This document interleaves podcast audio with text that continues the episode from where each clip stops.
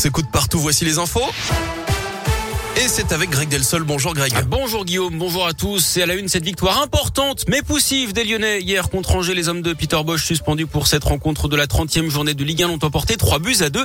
L'OL a mené deux fois au score grâce à Moussa Dembélé avant de se faire rejoindre à chaque fois et c'est finalement la recrue brésilienne Tété arrivée la semaine dernière à Lyon qui a permis à sa nouvelle équipe de s'imposer. L'OL a donc vaincu mais sans convaincre. On écoute la réaction de l'entraîneur adjoint de l'OL, Claudio Cassapa. C'est vrai qu'aujourd'hui on a vu un, un Lyon de la saison, capable de faire des, des, belles choses, mais capable aussi de faire des moins moins belles, on va dire. Les joueurs, dès qu'on a marqué le premier but, peut-être ils ont lâché un petit peu en disant que ça y est, le plus dur est fait. On va continuer à, à travailler tous nos, nos, défauts de cette saison. Euh, je pense que le coach aussi, euh, il essaye de, de son côté de, de les motiver à chaque fois mais pour moi, c'est jamais trop tard. Jamais trop tard pour accrocher une place européenne. Hein. Ce matin, l'OL est 9e et se déplacera jeudi soir à West Ham en quart de finale aller de la Ligue Europa.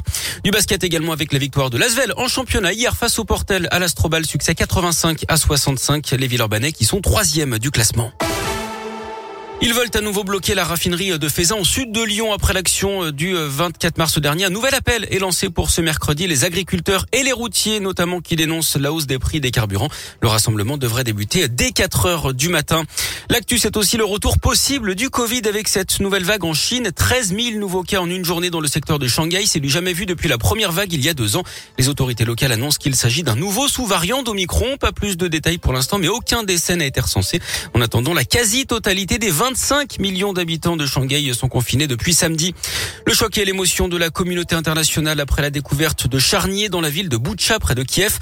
D'après les autorités locales, 410 corps de civils ont été retrouvés dans les territoires de la région de la capitale qui ont été reprises à l'armée russe, que nie Moscou. Le président ukrainien accuse la Russie de commettre un génocide.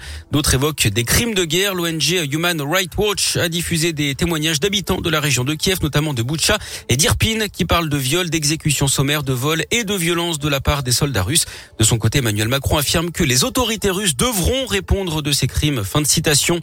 Et puis un chauffeur de bus agressé samedi soir à Oulin. La victime a été prise à partie par trois individus sur la ligne 63, des coups de poing et des menaces de mort.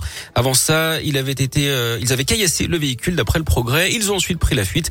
Une enquête est ouverte. On reparle de sport avec du cyclisme et la victoire du néerlandais Mathieu Van Der Poel au Tour des Flandres hier en Belgique. Le français Valentin Madouas termine troisième. Et puis en tennis, il envoie un message fort avant Roland Garros dont il sera l'un des favoris. Le tout jeune espagnol Carlos Alcaraz, 18 ans, a remporté le Masters 1000 de Miami en battant en finale le Norvégien Casper Ruud.